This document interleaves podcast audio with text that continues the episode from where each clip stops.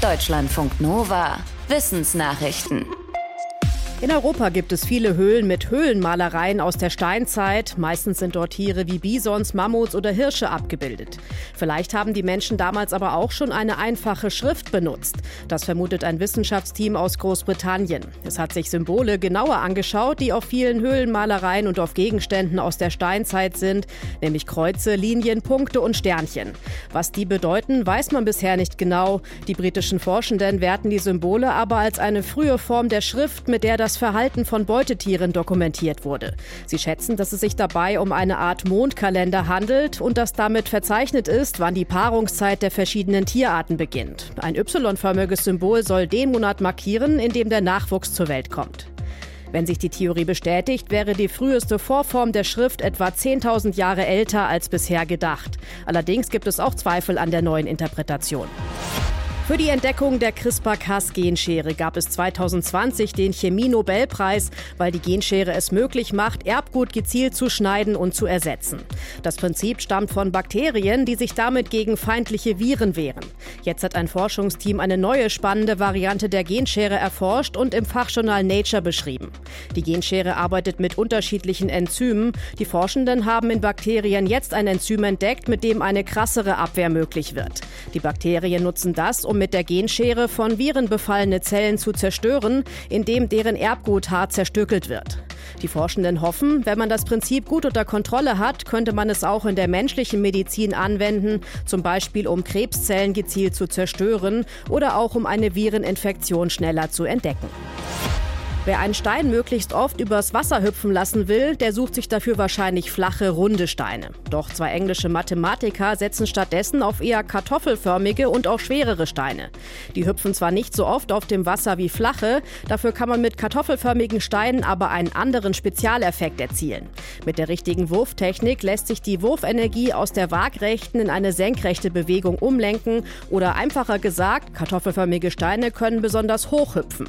Wie einer der beiden Mathematiker der englischen Zeitung The Guardian sagte, verändert das das Spiel und es kann sehr befriedigend sein, wenn man beim Werfen den Bogen dafür raus hat. Dazu haben die beiden Mathematiker auch eine Studie in einem Fachmagazin der Royal Society veröffentlicht.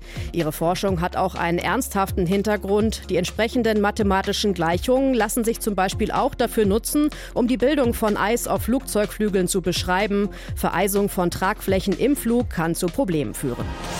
Alle Vögel, die wir heute kennen, stammen von Dinosauriern ab. Aber wie genau die Dinos zu den verschiedensten Vogelarten wurden, ist noch nicht ganz geklärt. Einen weiteren Hinweis auf diesen Evolutionsprozess könnte ein 120 Millionen Jahre alter Fossilienfund aus China liefern.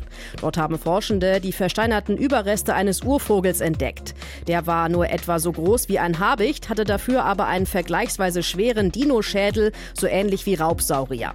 Außerdem hatte er Zähne und er konnte seinen Oberkiefer Oberkiefer oder besser Oberschnabel nicht unabhängig vom Unterkiefer bewegen, das können aber modernere Vögel. Der Urvogel hatte offenbar noch einen eher schwachen Flugapparat, dafür aber ungewöhnlich lange Schulterblätter. Davon gingen wahrscheinlich viele Muskeln aus, sodass er trotzdem gut fliegen konnte. Die Forschenden vermuten, dass sich die Körperteile des Sauriers unterschiedlich schnell zum Vogel weiterentwickelt haben. Der Kopf hängte dem Rest des Körpers sozusagen hinterher.